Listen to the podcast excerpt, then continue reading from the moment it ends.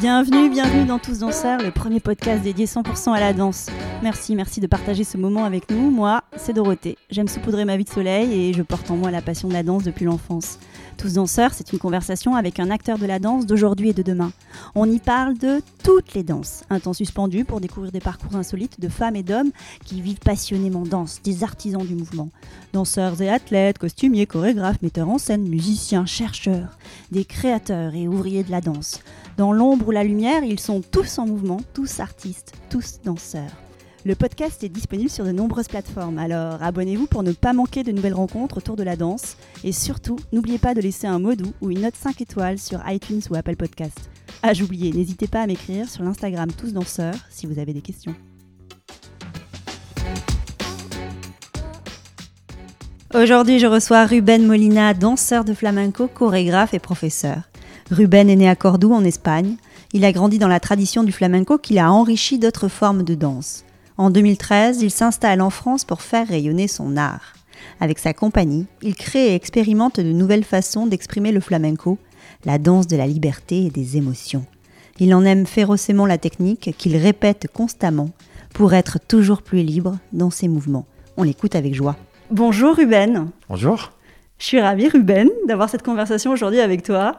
Trop sympa de t'avoir, d'avoir un bout d'Espagne avec moi en face de moi. Un petit bout. un petit bout, un grand bout. Ruben, est-ce que tu peux commencer par te présenter? Je suis danseur et chorégraphe de flamenco. J'ai eu une formation de danse classique aussi, euh, que ça m'a beaucoup aidé, que ça m'a beaucoup apporté. Et actuellement, je suis en France depuis quelques années, depuis 2013. Et après, sinon, j'aime la vie. Enfin, là, je pars de tout, mais j'aime la vie, la danse, euh, et tout ce qui m'apporte de bonheur. Ouais. Tu peux nous dire en espagnol quelques mots comme ça? Te digo que amo la vida, Ah, que amo oui. la danza y todo eso que me aporta la buena energía. Ah là, j'adore, ça y est, c'est bon, je voyage. Merci Ruben, rien que pour ça. T'as oublié de dire que tu avais ta propre compagnie, Oui. la compagnie Ruben Molina. Tu es professeur, ça tu l'as dit, mais tu donnes régulièrement des cours à l'Institut Flamenco et aussi au studio harmonique, mais pas que, dans différents endroits. On travaille aussi à En l'étranger. ce moment, c'est un peu à l'arrêt, mais euh, effectivement, tu fais tout ça, tu vas nous raconter tout ça, et on va passer un bon moment ensemble. Alors, t'es né en Andalousie, la patrie du flamenco. Voilà. C'est génial d'être déjà C'est comme ça conditionné. qu'on l'appelle. À Cordoue, à Cordoba. Cordoba. Alors, est-ce que quand on est à Andalou, on a forcément une énorme connexion avec le flamenco? Non, pas forcément. Enfin, moi, dans mon cas, oui, parce que je me suis vite fait intéresser pour la danse depuis tout petit, mais après, non, non, c'est pas le cas. Il y a quand même une grosse majorité de la population qui sont pas. Alors, le flamenco est présent, est très présent dans la vie, dans le quotidien. Tu entends pas mal de flamenco à la radio, à la télé. C'est juste pour, pour les gens qui sont intéressés, les aficionados, les danseurs, les chanteurs, voilà. C'est là, ça fait partie du patrimoine. Après, on est plus ou moins connecté avec euh, cet héritage, c'est ça? Exactement. Mais toi, c'est rentré dans ta vie? Ça rentre dans ma vie. Pourquoi euh, c'est rentré dans ta vie? Bizarrement, parce que je viens pas d'une famille euh, flamenco. Ma mère, elle avait dansé quand elle était petite, jusqu'à l'âge de 16 ans. Et après, elle a arrêté, parce qu'à l'époque, on parle des années 60, c'était pas très bien vu qu'une femme dansait. Voilà. Heureusement, ça a changé, et malheureusement, à l'époque, c'était comme ça. Et après, moi, c'était avec un film de le réalisateur espagnol Rovira Veleta, et le film Los Tarantos, où il avait le grand Antonio Gades qui dansait dans la rue de Barcelone, dans la Rambla de Barcelona. où j'ai vu ça, j'ai dit, je veux faire ça dans ma vie. Je veux danser dans la rue, je veux faire ça, je veux faire ça. Et finalement, c'est ça qui a réveillé. Tu peux me décrire la scène, qu'est-ce qu'il faisait sur les Ramblas à Barcelone, ce danseur? Je vais te donner tous les détails. Alors, Vas-y. On est sur la Ramblas à Barcelone, donc voilà, c'est un peu la frontière entre l'ancien Barcelone, enfin, tu vois, là, Très on bien. bien Ouais. placé. Ouais. Et t'as tous les kiosques où t'as des fleurs, t'as pas mal de fleurs, des fleuristes et tout ça, et t'as beaucoup de, bon, de magazines, book et tout ça. Et lui, il commençait à interagir avec euh, tout ça qu'il trouvait pendant la danse, tu vois. Il avait les, les cartes postales, il les faisait tourner, tu vois. J'ai trouvé ça génial parce que jusqu'au moment, j'avais vu, évidemment, on a Cordoue, comme on disait, tu vois beaucoup de flamenco, tout ça, mais tu les vois toujours dans les caves, dans les tableaux, dans les petits cabarets, au théâtre, mais jamais, jamais dans la rue comme ça. Et quand j'ai vu ça, et que lui, il était en train d'interagir avec l'architecture, avec ce qu'il avait autour de lui. Je trouvé ça tellement naturel. Et en même temps, avec une technique incroyable, parce qu'Antonio Gades, il avait une technique incroyable.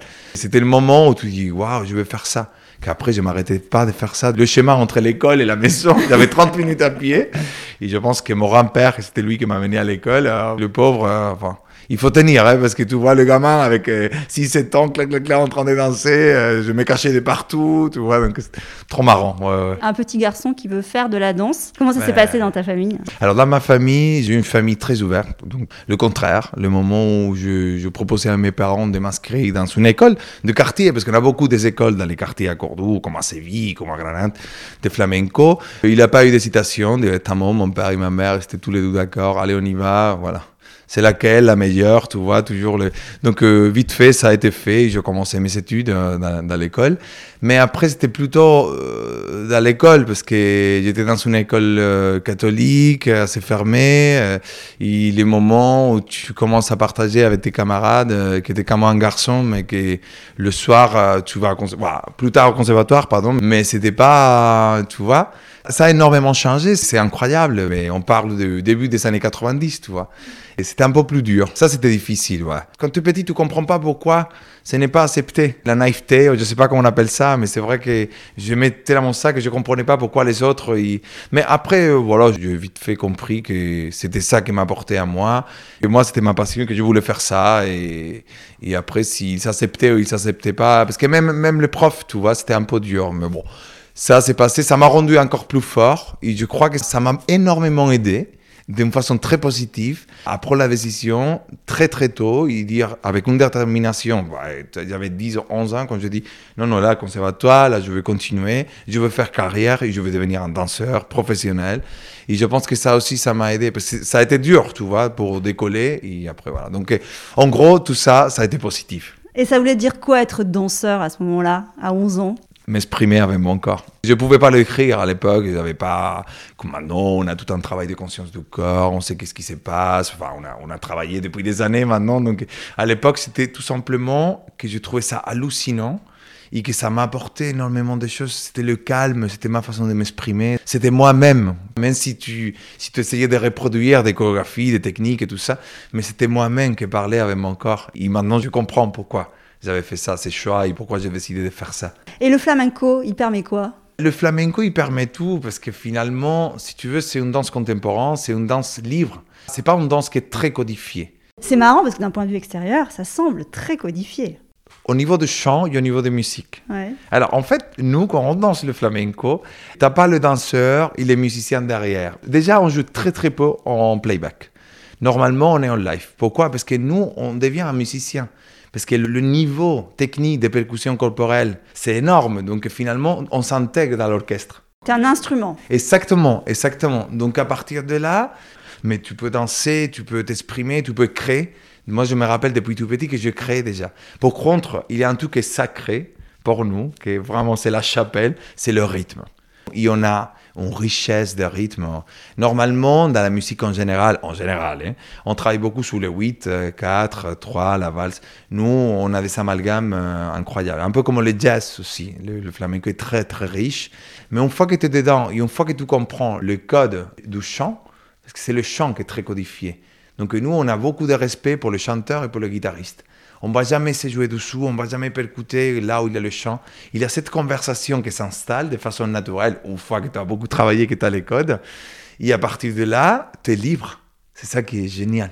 Ah, c'est un espace de liberté, le flamenco. Et tu peux faire des représentations.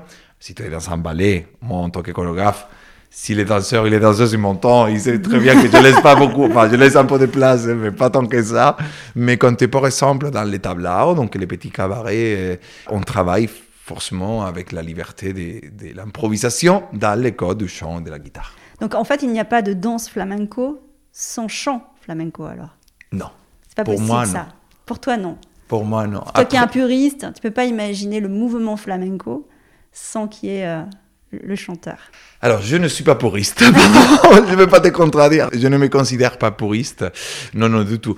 C'est vrai que c'est tellement lié si on remonte à des origines, on va pas faire euh, un podcast d'histoire de, de flamenco, mais c'est quand même intéressant. Si on remonte à des origines, c'est vrai que le chant été présent avant la danse, ok? Et nous, on a construit la danse par rapport au chant flamenco. Après, un autre, truc complètement différent, c'est les créations. Moi, dans mes créations, on a fait des créations avec des musiques électro. Ouais, ça c'est différent.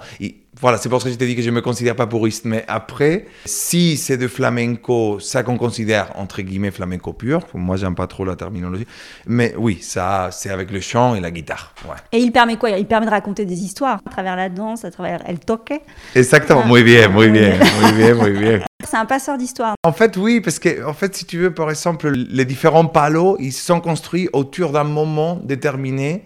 C'était des moments, en général, durs ok, par rapport à l'histoire des peuples gitans, des agriculteurs, des andalous et tout ça. Il y a par exemple toute une partie des chants qui viennent de la campagne. Donc c'est plutôt la fête à la fin de la journée où ils se mettent à danser, tout va lié au folklore. On a beaucoup pris du folklore andalouse, que ce n'est pas le flamenco, c'est différent. Et après, il y a aussi les chants de la prison, tu vois, et ça c'est triste. Donc rien que quand on entend les, les chansons et la musique et la façon d'interpréter, voilà, c'est ça que tu voulais dire, non? C'est très lié. Ouais, tout raconte une histoire. Après, pas forcément avec un fil rouge, mais déjà, je pense que le public, il est touché pour ça, pour l'âme. Et c'est une danse de l'Andalousie C'est originaire de l'Andalousie. C'est sûr, ça. Ça, c'est clair. Ouais, ça, c'est certain, parce que, ben, tu vois, c'est très lié au folklore et tout ça. Après, je pense que maintenant, actuellement, c'est un art c'est une danse et un chant du monde entier, c'est universel le flamenco. Bah, L'UNESCO la UNESCO a, ouais, l'a classé comme patrimoine culturel immatériel de l'humanité. Waouh Et après, c'est hallucinant parce qu'aujourd'hui, euh, tu as des écoles, euh, des grandes écoles de flamenco dans le monde entier, mais vraiment dans le monde entier. Au Japon, il, Japon, y a, au Japon il y a plus d'écoles qu'en Espagne. Donc à partir de là, c'est pas un grand, grand pays, donc imagine, il y a une culture. Euh, ça date des années 60-70. Après, ils ont développé ça. Aux États-Unis aussi, il y a des grandes compagnies. On travaille beaucoup, des chorégraphes, on fait des allers-retours, des créations.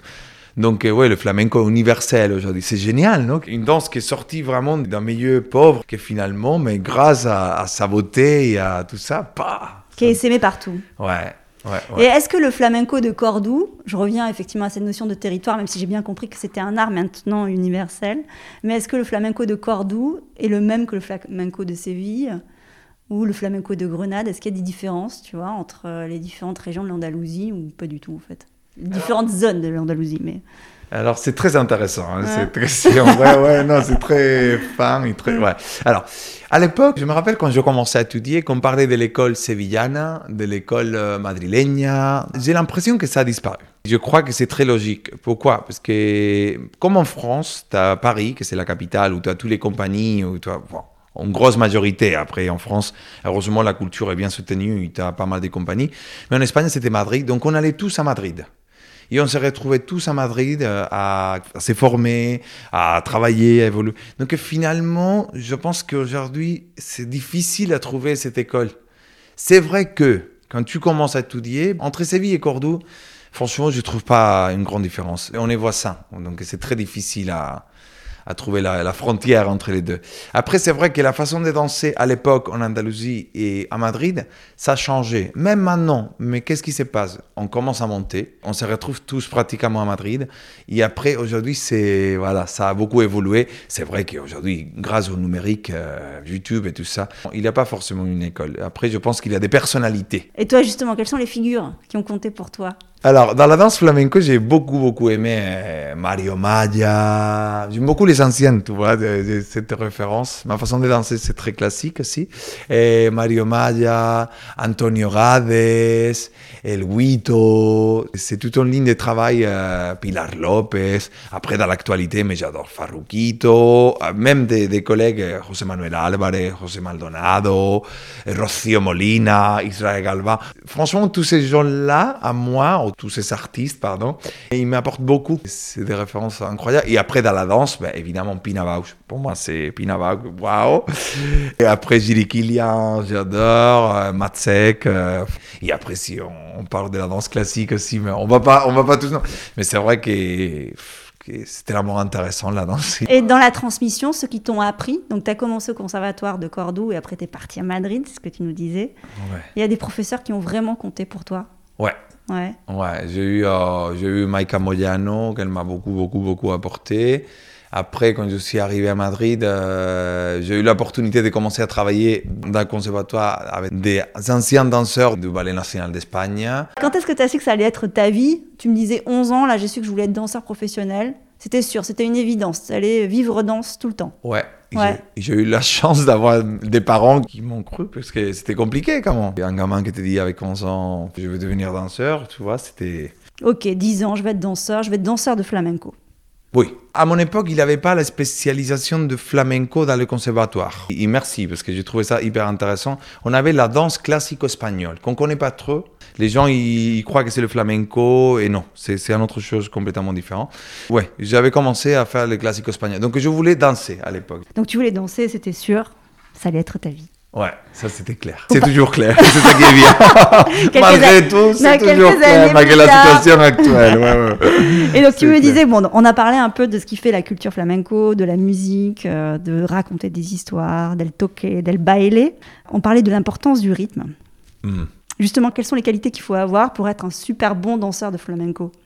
Il faut beaucoup écouter, mais beaucoup, beaucoup, passer beaucoup d'heures en train d'écouter les chants et la guitare et pour le rythme. T'es joueur de guitare toi aussi ou pas non, non, Non non, j'aimerais bien. Il faut pas forcément pas, être un bon joueur de guitare. Donc la, rythmique, la musicalité, voilà, être l'écho du chanteur. Hmm. Et donc ça, comment ça s'acquiert? J'ai beaucoup travaillé et je travaille beaucoup. Je viens d'arrêter ma répétition que je me fais pour moi-même il y a une heure et demie, tu vois. Non, non, il faut beaucoup travailler. C'est tellement subtil, il y a tellement de nuances dans le rythme qu'il faut travailler. Et comment tu fais pour euh, justement acquérir cette subtilité dans le rythme? Comment on apprend tout ça? C'est travailler avec la mélodie, je trouve. Non? Il faut travailler, il faut enregistrer des mélodies. Il y a des modèles, et il y a des pas qui se répètent euh, tout au long de ta carrière. Et après, il y a les créations et c'est faire de la musique finalement avec tes pieds, la percussion et avec le corps. Moi, je danse beaucoup avec le corps. J'ai toute une technique. Ma danse, elle n'est pas concentrée sur les pieds. Donc finalement, c'est de passer des heures euh, à travailler. Des fois, j'arrive en salle et je passe deux ou trois heures avec un pas. Hein, parce que les pas, il est tellement complexe aussi. Enfin, je dis un pas, c'est une séquence des pas qui s'enchaînent avec des différents rythmes, avec des contretemps. Avec... Moi, particulièrement, c'est quelqu'un qui passe beaucoup d'heures dans, dans la salle. Et après, bah, il y a tout un, travail physique, euh, comme tous les danseurs, euh, enfin, que je fais de sport. euh, voilà, Ouais. c'est hyper important. Oui, oui, oui. C'est très sportif, comme on dit. Non? Le, le flamenco, c'est très physique, très cardio. Il n'y a pas de progression dans la danse flamenco. Tu peux être à zéro et d'un coup, paf, c'est parti. C'est très fort, c'est très rapide. euh, et ça, il faut le travailler. Euh, tu peux pas faire comme ça, sinon au bout des trois minutes de chorégraphie, tu peux plus. Donc, euh, ouais, ouais. Donc il y a les mouvements des pieds, il y a le mouvement du haut du corps, il y a ouais. la souplesse du dos aussi quand même. Oui, aussi, comment, ouais, ouais. Le tour, l'équilibre, ouais. le centre du corps, ton axe. Enfin, Ouais.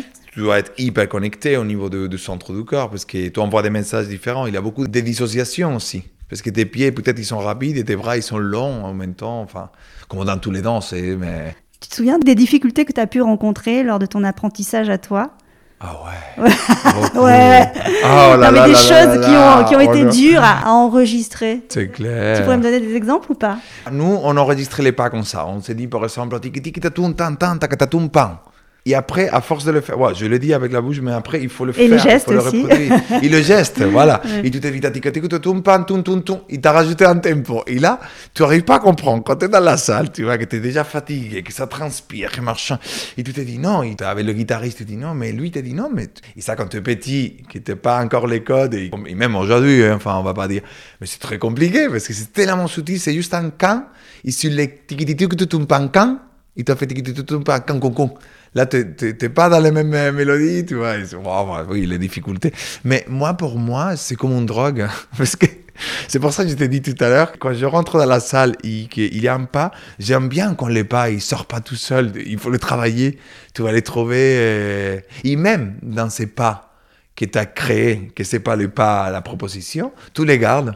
Et tu peux t'en servir plus tard, tu vois, dans la séquence des pas. Et c'est ça qui est bien, nous. Il te dit, allez, là, je l'ai fait, allez, je vais passer à un autre pas. Là, celui-là, il est clair. Je...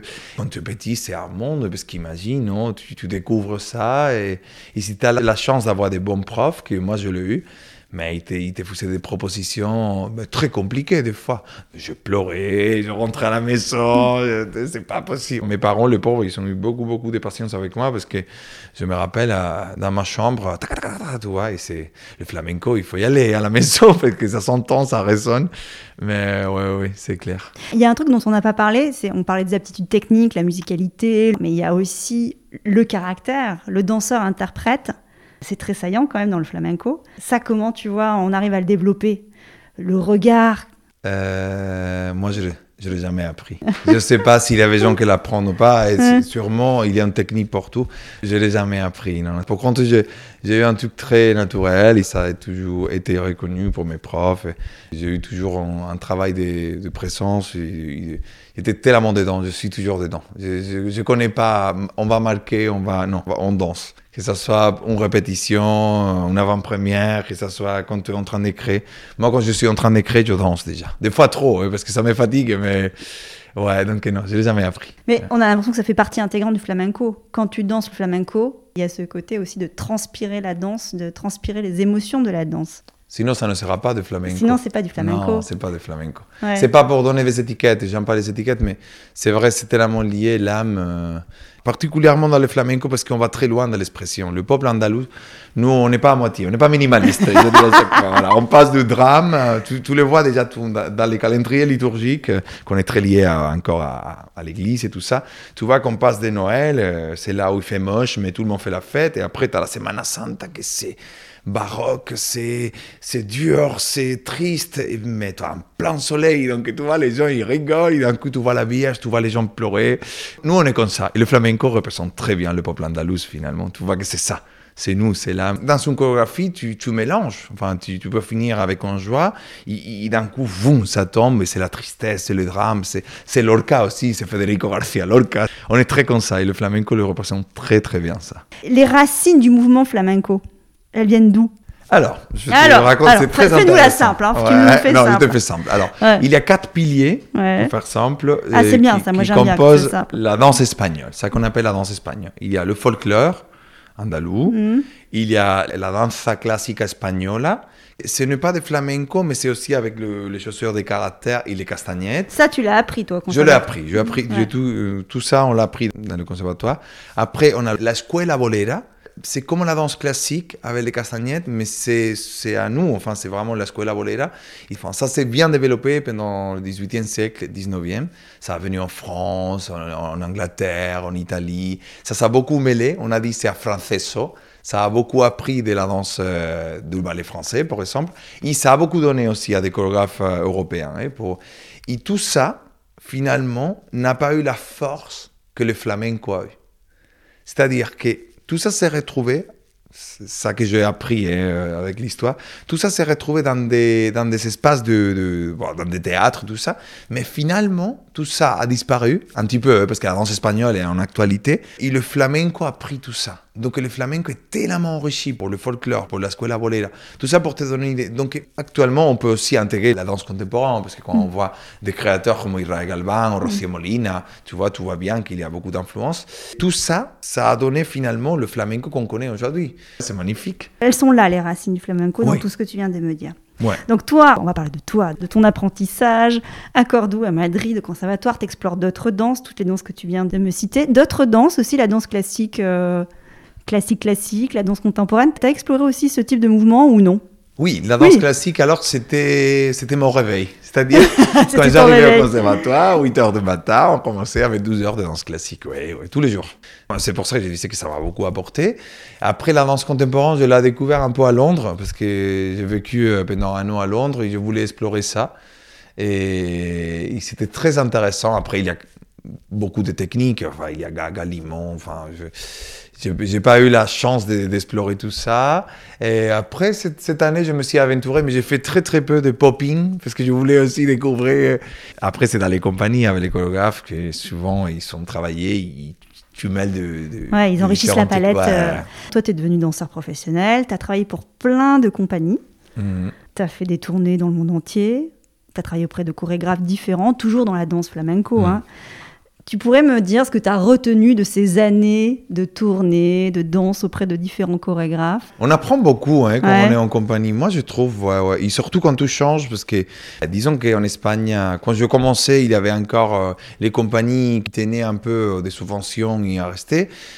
J'ai appris beaucoup, beaucoup, beaucoup de choses parce que c'était très, très riche. Euh, après, il y a des chorégraphes. Alors, il y a eu El Maestro Granero. C'est mon premier contrat dans une grosse compagnie. Et pour moi, c'était. C'est le fameux maestro dont tu nous parlais tout à l'heure Ouais, exactement. C'est lui exactement. Qui a compté pour toi Ouais, beaucoup, beaucoup, beaucoup. Pourquoi Il avait travaillé en tant que maître pour des grands danseurs comme ça. Et je me suis retrouvé face à lui euh, avec 17 ans, comme ça. je me suis dit, c'est, c'est un cadeau de la vie. J'étais comme ça, je tremblais la première répétition parce que je me suis dit, voilà, il m'a choisi à moi, tu vois, je suis là-dedans. Et, pourquoi il t'avait choisi, toi, d'ailleurs? J'imagine parce qu'il avait aimé ma danse, euh, ma façon d'interpréter, ma technique. Non, j'ai jamais demandé, jamais osé à lui, à lui demander. L'histoire, c'est que lui, il m'a beaucoup appris parce que lui, il avait une conscience de la zen. De la scène, tu veux dire Voilà, pardon, pardon. Mais oui, toute une conception de la lumière, de la mise en scène, mais tout ça très, très lié à la profondeur de la danse espagnole et de flamenco, de tous les deux. Et là, là, c'était pas l'école, là, c'était pas le conservatoire, là, c'était. Et là, j'étais, j'étais vraiment une éponge. Je prenais tout, tout, tout, tout. Je notais tout. J'ai encore des cahiers, je notais tout. Et tout ça, après, ça m'a apporté. Le jour où j'ai eu la première opportunité de, faire une chorégraphie, je me suis dit, waouh, ça a été une école en une création de cinq mois, mais ça a été 20 euh, ans de conservatoire, tu vois, c'était, c'était génial. Donc lui, il m'a beaucoup apporté. Et après, pour moi-même, en tant que danseur et interprète, il m'a apporté le calme de comment on marche euh, sur scène, comment, comment on part de la scène, comment, comment on exécute les pas, comment on va. Il n'était pas du tout dans la vitesse, dans la rapidité, le contraire. Il était dans le poids. Enfin, le danseur, c'était, tu arrives, tu es là, la présence du danseur. Et ça, franchement, quand on parle avec des collègues et des danseurs qui sont travaillés avec lui, on, on sent que nous, on se sent pas supérieur, mais on sent que nous, on a été touchés pour ce travail de lui, parce qu'il prenait des heures et des heures à te travailler sur une position. Et tout restait, je me rappelle, il était déjà fatigué, avais des, voilà, tu ne pouvais plus. Il t'arrêtait, il disait non, ça, non, ça, non. Alors ça, c'est bien, garde ça, mais on va le faire évoluer par là. Et ça, c'était génial. Parce que même, mais ça reste, c'est des expériences incroyables. Ouais. Habiter l'espace, la précision. Exactement. Et sur le métier de danseur, avec toutes ces euh, expériences, t'as appris quoi? C'était tellement simple. Parce que, alors, ah, c'était simple? Oui, parce que, enfin, parce que maintenant, je le vois, je gère l'école maintenant et la compagnie, c'est beaucoup plus compliqué parce qu'il a toute une production derrière. C'est génial, c'est autre chose. Mais là, c'était vraiment. T'étais danseur, interprète T'étais danseur, voilà, t'étais danseur. Tu sortais, tu dansais, t'avais le public avec toi, t'avais tes, tes camarades aussi. Tu faisais beaucoup d'efforts, c'était fatigant aussi parce qu'évidemment, les, les tournées, ça s'enchaîne, beaucoup d'avions, beaucoup de, bus, beaucoup de... Voilà. Mais après, c'était génial. Et ça, pour moi, ça a été une expérience incroyable. Pour les années qui s'enchaînaient avec les compagnies, avec les camarades, avec euh, c'était génial, avec les chorégraphes aussi, euh, des théâtres magnifiques. Moi, je pense que c'est un cadeau de la vie. Donc, avec tout ça, je, garde, mais j'espère pouvoir continuer à le faire hein, avec ma compagnie. Enfin, on le fait, on essaye, on essaye. Mais c'était génial. La vie d'un danseur, je pense que c'est dur parce que tu travailles beaucoup, mais on a quand même la chance de faire un métier magnifique. C'est vraiment un super métier. Ouais, ouais. Et sur le flamenco en lui-même, le fait d'avoir travaillé comme ça avec des chorégraphes très différents, ta vision sur le flamenco a évolué? Oui, oui, oui, oui. Mais moi, je considère que tout est flamenco finalement. Ah oui? Parce que alors, le flamenco, c'est une danse contemporaine finalement. Mhm. Donc, si, c'est ça qu'on appelle la flamencura. C'est l'interprétation finalement que tu donnes. Si, si tu le fais, si tu le fais dans le rythme, pourquoi pas aller, aller loin, explorer, se nourrir, faire des collaborations avec des danseurs d'autres disciplines et tout ça, je continue à le faire. Je veux le faire, enfin, c'est hyper intéressant. Mais c'est l'interprétation qui va faire qu'il soit soit flamenco ou pas. Après, si on rentre dans un truc des puristes et tout ça, mais c'est pas, c'est pas, c'est pas, ta vision. C'est pas ma vision ni mon intérêt. Ouais, ouais. Mais évidemment, comme tu as dit, pardon, et après je, je te laisse parler, désolé. Comme tu as dit, les années des compagnies, ça aide énormément parce que tu croises énormément de gens qui sont une ouverture euh, que tu peux pas la trouver forcément dans un petit coin à Cordoue où il y a le, la cave où on fait des très bons flamencos, mais ça ne sort pas de là. Et en 2013, tu décides de t'installer en France. Waouh Quelle décision pourquoi Alors, pourquoi ah. j'ai décidé J'ai jamais décidé, c'est ça qui est chouette. C'est venu à toi. Mais oui, parce que finalement, je suis arrivé en vacances, j'avais déjà évidemment des amis à Paris, et bon, la situation c'était un peu comme ça. J'habitais en Italie avant, j'étais sur un projet en Italie, ça avait fini le projet. Donc, je me disais, qu'est-ce que je fais Bon, j'arrive à Paris, je trouve que c'est une ville exceptionnelle. Je connaissais déjà Paris, hein, que c'est une ville exceptionnelle, avec des opportunités. Je me suis dit, bon, je vais essayer. Je commence à faire des trucs, euh, je commence à donner des cours. C'est là où je commençais pour la première fois, pas à faire des stages, j'avais déjà proposé des masterclass. Je commence petit à petit et je me suis dit, ah, je vais développer ça, l'Institut Flamenco Paris. C'est là que ça m'a. Enfin, c'est le, le, moment où je m'installe à Paris. Je me suis dit, il y a un travail à faire. Il y avait déjà des, profs de très bonne qualité et tout, mais je me suis dit, je pense qu'il y a un truc à faire intéressant à Paris parce que c'est une ville culturelle, c'est une référence mondiale. Et pourquoi pas le flamenco Il faut que, il faut que ça soit plus connu, il faut que ça soit plus dans, dans la vie de, de, la danse de Paris. Et c'est ça qui m'a donné envie. Franchement, c'est un peu idyllique comme je raconte ça, mais c'est la vérité. Tu voulais que Paris devienne une bonne ambassadrice du flamenco Ouais. C'était pas le cas en 2013 euh, Oui et non, parce que Paris, toutes les compagnies, enfin, toutes les compagnies espagnoles que je connais, entre autres Antonio Gade, tout le monde a fait Paris, tout le monde a passé par Paris. Mais je pense que toutes les compagnies de danse en général du monde entier, parce que Paris c'est une référence encore une fois. Mais personne a décidé jamais en tout cas, ça que je connais, peut-être que demain, il y a quelqu'un qui écoute le podcast et me dit oui, enfin, je sais pas. Mais ça que je connais, personne n'a décidé de créer une compagnie en format moyen, en grand format, une compagnie de danse flamenco à Paris, qui s'installe à Paris, qui, voilà, qui fait des créations à Paris, après dans toute la France, et l'Italie, bref. Mais de, de faire un travail depuis Paris, que ça sort de Paris. Parce qu'on a toujours en tête que ça doit être en Espagne, que ça doit venir d'Espagne. Et pourquoi? Enfin, j'ai été des, des, très bons danseurs, des très bons musiciens, espagnols à l'international, pas forcément espagnols, qui sont à Paris, qui s'habitent à Paris. Moi, je l'ai vu et c'est avec eux que je travaille. Et je fais aussi venir des gens d'Espagne, évidemment. Mais... C'était ça le rêve. C'était ça le moteur qui m'a fait, euh, je vais essayer. Je vais travailler jusqu'au bout pour essayer de développer ça. Et actuellement, je, avec beaucoup de chance et de bonheur, je peux dire que malgré la situation que j'ai déjà dit tout au bout, mais malgré la situation actuelle, euh, j'ai ma compagnie. On a fait déjà quatre créations différentes. Enfin, on ne s'arrête pas. On est toujours en train de. Et aussi l'école, l'Institut Flamenco Paris, Flamenco, que c'est le bonheur parce que j'adore donner des cours. Je sais qu'il y a beaucoup de danseurs qui n'aiment pas beaucoup ça. Mais moi, j'adore la transmission et le partage. Depuis tout petit. Depuis tout petit, ouais, ouais. ouais, Donc, transmettre, apporter le flamenco à Paris et finalement twister le flamenco en le faisant naître à Paris. Donner une autre dimension, une autre facette au flamenco, c'est ce que tu voulais faire à ce moment-là. C'était un peu l'idée. Ouais. Enfin, en disant qu'il avait déjà une grosse communauté de flamenco. Hein, c'est pas. Oui, je vois que pas, ça soit, ah, oui, oui. Il avait quand même une grosse communauté. Il avait des super profs. Il avait Flamenco en France, qui c'est une institution de flamenco en Paris, dans Paris, dans le monde entier, je pense. Parce ils ont beaucoup, beaucoup, beaucoup travaillé pour maintenir le flamenco. Mais je voulais faire, en tout cas, mon travail avec mon expérience des compagnies, de, enfin, faire un flamenco à l'heure actuelle. Enfin, c'était un peu ça. Ouais, ouais. Et alors, ça t'a permis quoi, Paris? Je pense que ça m'apporte beaucoup euh, aujourd'hui parce que tu as beaucoup de danseurs, tu, changes beaucoup, tu fais des collabs, tu fais des trucs. Enfin, c'est génial, Paris. Ah, mais et je de kiffe, devenir... comme on dit. et, et, de devenir pleinement chorégraphe aussi. Mm -hmm. Et alors, comment on devient chorégraphe de flamenco? J'avais commencé en Italie, donc avant on avait fait la première création qui s'appelait Tiempo. Après c'est ici où j'ai approfondi. Je sais pas, ça a été une transition parce que je suis toujours interprète aussi, je suis toujours sur scène. Donc euh, avant d'arriver à Paris, c'était déjà dans ma tête. Depuis des années, je voulais travailler et, et créer tes et, pièces. Ouais, et créer mes pièces. J'avais une nécessité. Ça a été plutôt une nécessité de, de, de créer. Tu es devenu chorégraphe, il y a eu plein de créations réalisées à Paris, Inspiro, Nu Flamenco. Passio Flamenco, Matame. Qu'est-ce que tu veux raconter avec ces créations? Alors, Suspiro, ça a été la toute première. C'était simple, c'était un format. Suspiro, pour... pardon, j'ai dit Inspiro. Non, mais voilà, c'était très bien, très mignon, j'ai adoré. euh, Suspiro, ça a été vraiment. Bon, j'étais bien entouré avec des super danseurs comme Manuel Reyes, Lydia Reyes. C'était une première création au Théâtre de Marais. Euh, c'était un partage. Il n'y avait pas forcément un fil rouge. Il, il c'était du flamenco, voilà. Après Nuit Flamenco, le premier, on commençait déjà en collaboration avec Gabriela, Gabriela Baitua, danseuse contemporaine qui a travaillé avec Pedro Cave. Et voilà, et avec elle, on avait commencé déjà, ça m'a donné le goût de mixer. J'ai beaucoup appris avec elle, j'apprends toujours beaucoup, c'est une super amie à moi.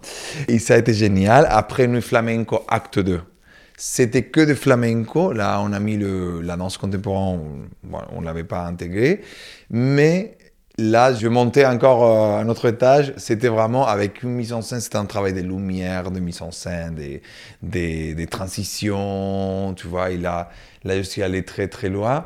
Et Matame, je voulais raconter un truc. Et là, je parle clairement de, bah, de l'harcèlement, de la société, de la pression sociale, à travers un personnage euh, comme un torero, qui est très difficile et très polémique euh, en France, plus qu'en Espagne, et que je voulais pas du tout me positionner, mais je trouvais, je me suis inspiré d'un bouquin de, de Torero Manolete, qui vient de chez moi, de Cordoue, et parce que j'ai trouvé que sa vie euh, très romanesque, très difficile, très voilà, c'était très très compliqué. Il est mort très très jeune et qu'il voulait arrêter la tauromachie, mais que le, les, les fans il les laissaient pas et que finalement c'est la pression et la quantité de, de corridas qu'ils ont fini par tuer. Et tout ça, j'ai pris cette histoire, je me suis dit, je vais pas faire une biographie, hein, c'était pas du tout mon idée, mais cette histoire, je l'ai trouvée tellement hallucinante, je l'ai trouvée en même temps tellement réaliste, et tellement actuelle aussi que j'ai dit, allez, je vais créer. Et maintenant, ça m'a pris du temps. Je travaille toujours dessus parce que c'est dur. Hein. En tant que pièce, elle est très dramatique, très dure. Et là, je me suis dit, je vais parler de ça parce que je pense que pour moi, c'est une nécessité, encore une fois, de raconter. Si on revient dans le début, début, début, début, début, quand j'étais raconté à l'école et tout ça, en gros, il y a une connexion énorme ici. Maintenant que je suis adulte et que j'ai une carrière et que je l'ai toujours et que je me suis développé en tant que personne, hein, avant que danseur, danseur aussi, je voulais raconter cette histoire, m'entourer des danseuses comme Sharon Sultan, comme Paloma, et des musiciens magnifiques et raconter cette histoire avec tout le monde. Et, et là, je suis allé très loin. C'était la première fois depuis Tiempo, en Italie, on racontait vraiment une histoire d'après-guerre. Et depuis Tiempo, j'avais jamais, jamais travaillé sur une dramaturgie. Donc là, je me suis dit, je vais aller loin. J'appelle à Nuria Legarda, qui est une dramaturge espagnole, très bonne amie à moi, qui travaille à l'Institut del Théâtre à Barcelone. Et elle est venue à travailler aussi avec nous. Enfin, ça a été, tu vois, là, on était allé dans un travail. Et de toutes ces créations, il y a un passage que tu aimerais nous raconter? Un passage, à chaque fois que tu le vis, tu le danses, ça te remplit de, plein de choses. Moi, mi pequeña alegría, ma, danse ta petite joie, qui s'appelle le baile, la danse de l'alegría. Moi, j'adore, c'est un petit moment de bonheur. C'est souvent à la fin que je le fais. Et je l'ai eu en, en Nuit Flamenco, acte 2. Et là, j'ai toute la compagnie avec moi. On est tout... C'est pas la fin de fiesta, hein, c'est pas, c'est vraiment chorégraphié. C'est une chorégraphie de presque 15 minutes. Hein. C'est un petit moment, c'est la fin, tu vois. Tout est fait. Là, je suis là pour travailler, pour s'amuser, pour, tu vois. Et c'est génial. C'est, On relâche la pression. Ouais, c'est un petit cadeau. Ouais, ouais. Même si ça demande beaucoup d'énergie. Et après, sur euh, Matame, il y avait un moment où je clairement tombé sur scène, mais clairement c'était très. C'était une chute voulue. Voilà, c'était ça. Et j'ai tombé. Pour moi, c'est très important aussi parce que. En tant que danseur et flamenco, on a toujours l'impression de la fierté, de voilà, on est là, on même le torero, si on fait le, le parallélisme avec le torero, c'est toujours un peu, euh, non, Spartaco, ça fait un peu. Et là, le moment où j'ai tombé aussi, pour moi, à l'intérieur, c'était plus que le drame, que c'est un truc que c'est un truc qui me faisait bien à chaque représentation de paf. C'est voilà, je suis là, mais on se met par terre dans le sens où, c'est la vie, on est comme ça, on n'est pas des héros, on, est, on a aussi le droit d'être pas bien. Et, moi, je veux le faire sur scène, tu vois. Ça... Et de tomber pour se relever. Ouais, exactement. Et je pense que c'est la vie. Hein. Mm. C'est comme ça. Et t'aimerais quoi pour toi maintenant? J'aimerais quoi pour moi? La santé. Bon, je l'ai déjà, mais comment c'est ces moments? Euh, le calme, euh, et que tout ça passe vite. J'ai tellement besoin de danser, mais vraiment danser, de monter sur scène, d'aller dans un studio normal, de pas danser avec le masque, de pas avoir. Il y a tellement, tellement, tellement de petites choses qui se passent à chaque jour maintenant ça devient trop compliqué. Bon, la liberté. On dit, il y a, il y a une parole de flamenco standard qui dit Je le pido la muerte, je le, je le demande la mort. Et l'autre dit Non, la salud et la liberté. Mais voilà, je demande la santé et la liberté, c'est ça qui, qui est la très important. La et la liberté. Et pour le flamenco, t'aimerais quoi? Mais je trouve que le flamenco se trouve dans un très très bon moment. Le seul truc qui manque, et ça c'est en Espagne surtout, c'est qu'il faut que ça soit plus soutenu, pas seulement pour le public et tout ça, sinon aussi pour le privé, ça manque. Là, je suis, euh, je suis à cheval entre l'Espagne. J'ai des projets en Espagne, j'ai des projets en France. Depuis des années, je me suis raccroché de nouveau à l'Espagne pour faire des, bons projets. Et je demande que, ça soit plus soutenu, que ça soit plus pressant. Parce que c'est vrai qu'il y a des festivals de flamenco, mais on voit pas tant que ça le flamenco dans des festivals de danse en général. Et je pense que c'est quand même important. C'est pas, ça reste pas qu'une danse euh, exotique. Enfin, c'est, c'est quand même un art incroyable. T'aimerais entendre qui au micro de tous danseurs Mais j'aimerais bien entendre à, Paloma et à Sharon parce que c'est les deux danseuses qui sont été avec moi et qu'on a fini en fait euh, avant le confinement de danser ensemble. Mm-hmm. J'aimerais bien les entendre. Ouais, ça serait bien de mm. voir. Ouais, ouais. Ça, me fera tellement plaisir. Et dans les danseurs, euh, interprètes ou chorégraphes, il y a des personnalités avec lesquelles tu aimerais vraiment travailler là? Ah oui, on peut le dire, on peut le dire. Oh, mais.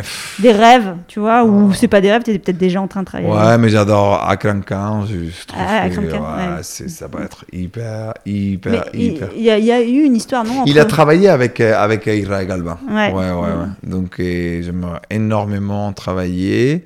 Et après, bah, Israël Galvin aussi. Ah ouais faut que tu vous fassiez quelque chose ensemble tous les deux. C'est ah mais j'attends son appel et c'est tellement content. Israël Galvin si nous écoute. Alors quelle musique on écoute pour prolonger ce moment avec toi? Vicente Amigo. Enfin, ouais, Vicente Amigo. Et, pour vous, moi j'ai une chanson que j'adore, c'est Ciudad de las Ideas. Ciudad de las Ideas. Ouais. Et après j'aime beaucoup Mac Richter.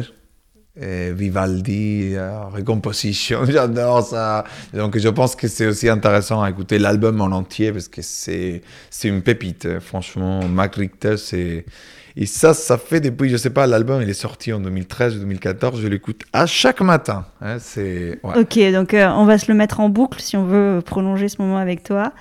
Un spectacle de danse flamenco qu'il faut absolument voir. Alors, il y a Viva de Manuel Ligna, qui actuellement ça cartonne de partout et que c'est vraiment magnifique. Et la dernière création de Eva la Yerba Buena, qu'elle était au Chaillot aussi. Bon, elle avait fait tout en mise en scène et elle avait interagi aussi avec la tradition japonaise et tout, c'était magnifique aussi. Et en studio, on met quoi pour s'entraîner? Toi, tu, répètes avec ton grand pantalon, là, bien. bien... Non, non, non, non, non, non, Alors, si vous me voyez en studio, hmm. vous ne venez pas au théâtre, parce que je me mets en jogging, enfin, n'importe comment. Non, en studio, toujours en noir. Toujours en noir. ah ouais, j'adore le noir, noir. Euh, même dans la vie. Noir, noir, noir. ok. Mais on n'a pas le grand pantalon moulant. Euh, ça, on le met que pour le spectacle. Ça, le met, oui, le, là, c'est même avant pour s'adapter. des fois, tu dis, ah, c'est trop large. Des fois, tu dis, oui, j'ai beaucoup mangé. Non, non. Tu veux rajouter un petit mot, un grand mot Ou c'est bon, t'as tout dit ah, Non, j'ai pas tout dit. Pour une fois qu'on a l'opportunité. Non. non, mais j'espère qu'on va tous se retrouver et sur scène, et dans les théâtres, et dans les salles. Et très, très, très, très bientôt. Et pour moi, c'est le plus important, la liberté, la santé, comme j'ai vu tout à l'heure. Et voilà. Donc, à très, très, très vite. À très, très, très vite. Ok, merci Ruben. Merci pour ce moment avec toi. C'était très chouette de t'avoir dans le podcast sous sœur. À très vite. Ciao, ciao. Merci à toi. ciao. ciao.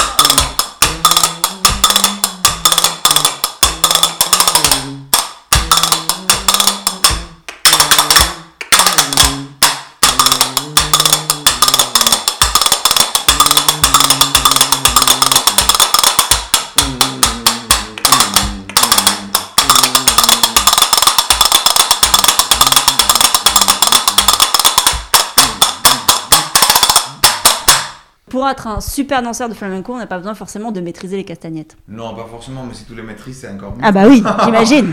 mais non, non, non, non, non, non. C'est quoi le cri qu'on lance au départ, tu sais? Vamos Vamos oh, Vamos allá, vamos allá Vamos allá Si, Ruben. Allez, vamos allá Alors, comme on, comme on, a parlé un peu de folklore, et derrière, il faut que je me fasse la publicité vite fait, c'est mon documentaire, spectacle Herencia, qui parle des de les piliers du flamenco, tout ça. On va commencer pour un truc que c'est le folklore espagnol, que ce n'est pas du tout le folklore andalous, la sevillanas que tout le monde connaît, que ce n'est pas de flamenco, mais voilà, ça va nous aider à expliquer ça. Et ça commence...